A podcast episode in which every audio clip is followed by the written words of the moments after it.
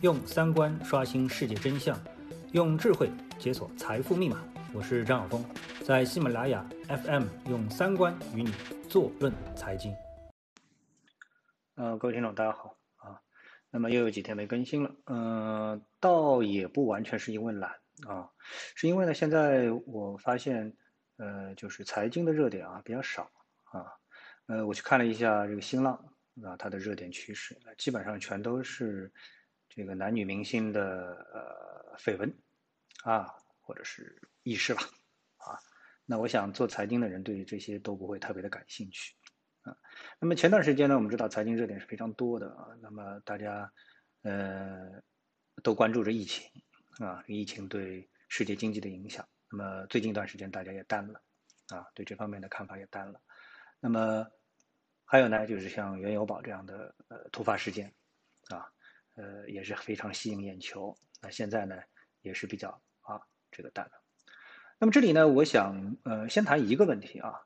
呃就是今天更新的一个很主要的问题，就是我希望呃因为一个人的视角首先它是有限的啊，然后呢，如果说一个人当他在这个世界上啊找到了自己生存的策略。啊，不管他是真的找到了还是自以为找到了，那么他就可能会在这条路上啊，越走越寂寞啊。那么看其他的东西呢也会少啊，并不是说他的这个评论不到位啊。就还是以我自己个人为例，如果你给我一个话题，我一定能够讲出我自己的各种的啊世界观、人生观啊等等之类的啊财富观。呃，但是这要有一个由头，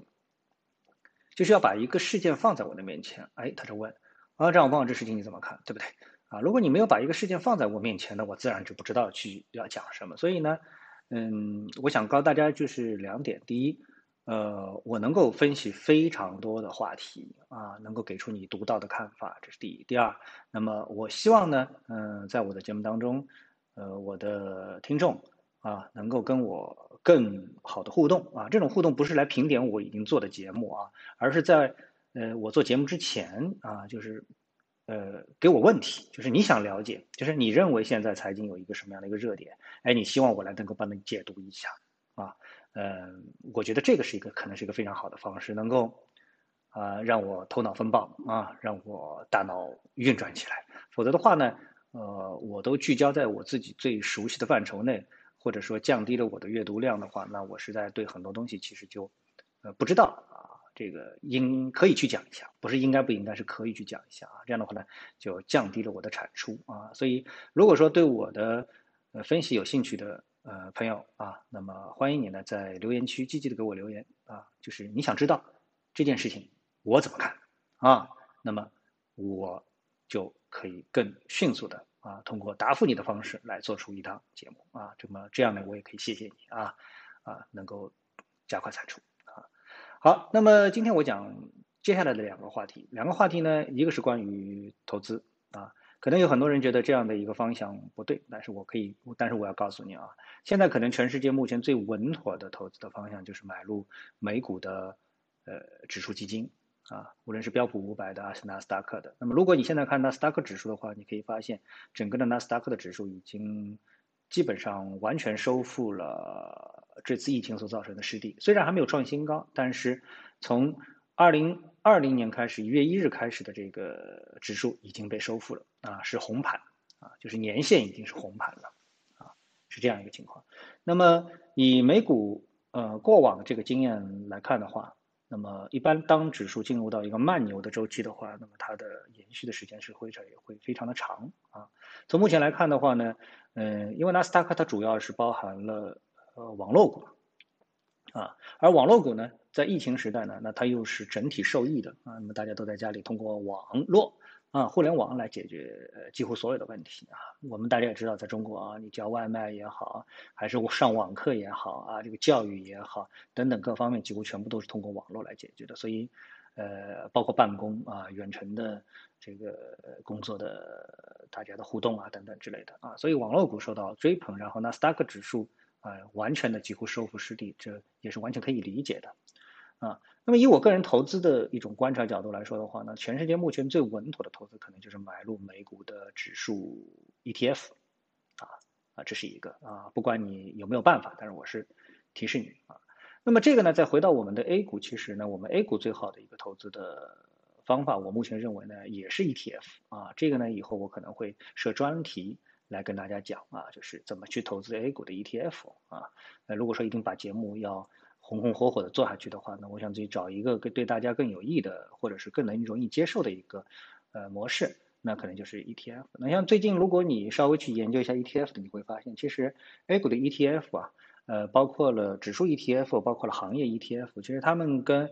嗯股票的买卖是没什么太多区别的。它不是什么认购啊、赎回啊，它就是有买卖盘的。你买进啊，就等于你认购了；卖出就等于赎回了。那么跟股票完全一模一样，而且还少了一个呃税啊，所以它的交易成本会更低一点啊。那么从行业的角度来说，如果你今天注意一下的话呢，你会。呃，注意到就是在行业 ETF 里面啊，呃，有一个这个呃可选消费啊 ETF。那么在同花顺的排名当中，可选消费的 ETF 呢啊，当然我也筛选了一遍啊，它不一定是所有的 ETF 当中涨幅第一的，是在我筛选了差不多七八十个 ETF 当中排名涨幅第一的呃 ETF 啊，叫可选消费，代码是幺五九九三六啊。那么你去关注一下这个 ETF 的话呢，你就会发现，这 ETF 它有一个什么优点呢？就是，嗯，它是一堆股票的配置，啊，嗯，比如说我们看这个可选呃消费的 ETF，它的前十大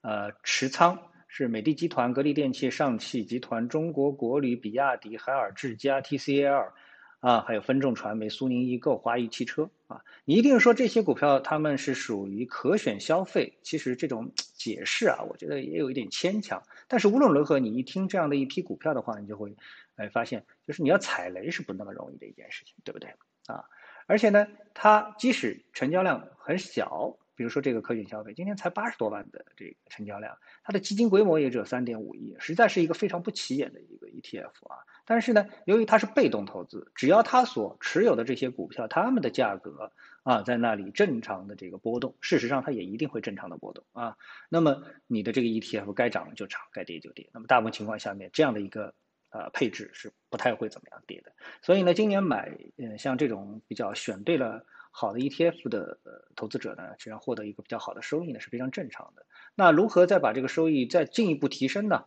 啊，这个未来呢，我会用啊这个一些技术分析的手段来告诉大家进行一些轮换的操作，否则的话你就直接买进然后持有放一辈子。那么这个呢，显然也稍微有点傻啊。好，那么也就是说，刚才我谈到了两点，那么美股的投资机会和 A 股的投资机会其实还是继续放在眼前。那么大家可以相对忽略。呃，特别是 A 股啊，指数对你选择行业和个股的一个影响啊，其实个股操作其实风险是非常大的啊。好，那最后呢，跟大家谈一个大家近期还是非常关心的一个话题，尽管冷了很多啊，已经冷了。什么话题呢？就是原油宝。那今天呢，在同花顺当中呢，有一个消息，就是说有签订和解协议的原油宝投资人拿到了还款啊。那么具体的还款的细节呢，和之前网上的传闻呢，几乎是一模一样啊。首先，中行中国银行它承担了负价亏损，也就是负值的部分。当时负三十七美元的这个结算价，从零到负三十七的这部分亏损，呃，投资者不用承担了，全部由中行自行承担啊，这是第一点。第二点呢，扣还，呃，就归还扣划的保证金啊。当时为了比较激进嘛，中行比较激进，直接从你的账户里把你其他的钱啊或者什么钱啊都都给划走了啊，来抵扣这个亏损啊，这笔钱还给你了。啊，还给你了。那么另外一个呢，再补偿你百分之二的持仓本金啊，也就是说，如果你亏了一百万的话，呃，不叫亏一百万吧，就是当时如果计算下来，你应该还能够根据这个仓位保留百分之二十的这样一个本金的话，呢这部分还给你，不是让你全部都扣完，啊，不是全部都扣完。那么这个协议呢，跟之前网上传的协议呢，可以说是完全的一模一样啊。那么我在这里今天想就这个话题仅展开一部分说的话呢，就是说，如果啊，我们我们来推导一下，如果作为一个投资人，就是呃，你不要因为这样的一个特例啊，就觉得会怎么样怎么样啊，因为这种怎么样怎么样会有几个方向，比如说，首先我们要反对一个方向是什么呢？你认为呃，银行还是能够保本的啊，呃，只要你敢闹啊，肯闹。最后你的损失是会降低的啊！你仍然认为银行是最安全的投资渠道，那么这个幻想，我觉得你还是打破吧啊！你还是打破吧。那么因为从这样的这次的这个呃整个的一个呃事件的还原来说的话呢，那在这个品种上面，银行的专业度是远远比不上期货公司的。啊，远远比不上期货公司的。那么，也就是说，如果说，呃，你跟期货公司去在这件事上进行打交道的话，那为什么期货公司没有一个啊？我们没有听说啊，有一个投资人因为这件事情而去跟这个期货公司搞不清楚呢？啊，是因为在这个事情发生之前，你要成为一个真正的期货交易者，期货公司已经是花了很大的力气对你进行反复的教育，让你知道投资原油是有风险的啊，投资这个商品期货是有风险的。而银行在这方面可以说什么事情都没有干，就把你拉到坑里面啊。所以虽然说最后你补偿了百分之二的持仓本金，你也没有负担这个附加的亏损，实际上相比于如果你在期货公司操作的话，你的亏损会远远小于跟。呃，银行进行类似交易的这个亏损，为什么呢？因为投资者教育啊，这这个这个词儿啊，它不是一个虚词啊，它不是一个虚词，它实际上是是有实际价值的啊，实际价值的。任何一个事情，不管是做交易还是其他，它都其实都需要教育啊。哪怕蓝翔，我们说蓝翔，你看那开这个翻斗车，它也是一种职业教育，教育好了你才能去开啊。开车你要有一个驾照，你你驾照考出了才能去开，其实是一样的。你做期货之前，期货股票之前有充分的投资者教育的这么一个过程的话，你其实是啊这个有保障的。那么未来是不是还能够继续保障？你碰到相同的事件的时候，银行还会继续赔你呢？哎，我可以可以告诉你，大概率你呃是不会得到这一次的这个优惠优惠的啊？为什么呢？因为从法律协议的角度来说的话，其实中行是可以不用赔你的，啊，也就是说在法律的角度啊，我客观的说啊，我在这里告诉你，客观的说啊，不要较真儿啊，客观的说，呃，银行在这一次的原油宝的这个交易过程当中，实际上它事先已经把所有的规则都已经定好了，它是根据它制定的规则，严格的在执行这样的一个交易的过程，最后因为你是承认这个规则的，所以才会出现这么大的一个亏损，啊。所以呢，严格的从法律的角度来说，银行是不需要赔你的，啊，所以你寄望希望于下次搞一些什么群体运动，所以你才能够再次去获得赔偿，那我觉得你就有一点，呃，自不量力了啊。所以最好的方法呢，还是离开银行给你提供的这种衍生产品的一个服务，因为它本身也没有这个能力来提供你这个服务。这个也就是我提出的第三点，银行在啊这些呃专业的交易的。呃，品种上面，银行是非常不专业的啊，银行是非常不专业的，这点我要提醒你啊。也就是说，你真的想去做这样的一个交易的话，还是和专业的公司去做。做股票找期呃证券公司，做期货找期货公司，做外盘啊找外盘的经纪公司啊。其实到目前为止，像这个比较好的公司，或者说有资质的。有信誉度的公司还是非常多的啊，不管是内盘还是外盘都是非常多的啊，可以有效的避免啊你因为呃这个莫名其妙的啊法律界定不清的问题而遭受重大损失的这样的问题啊，当然核心还是你要看对行情，对不对？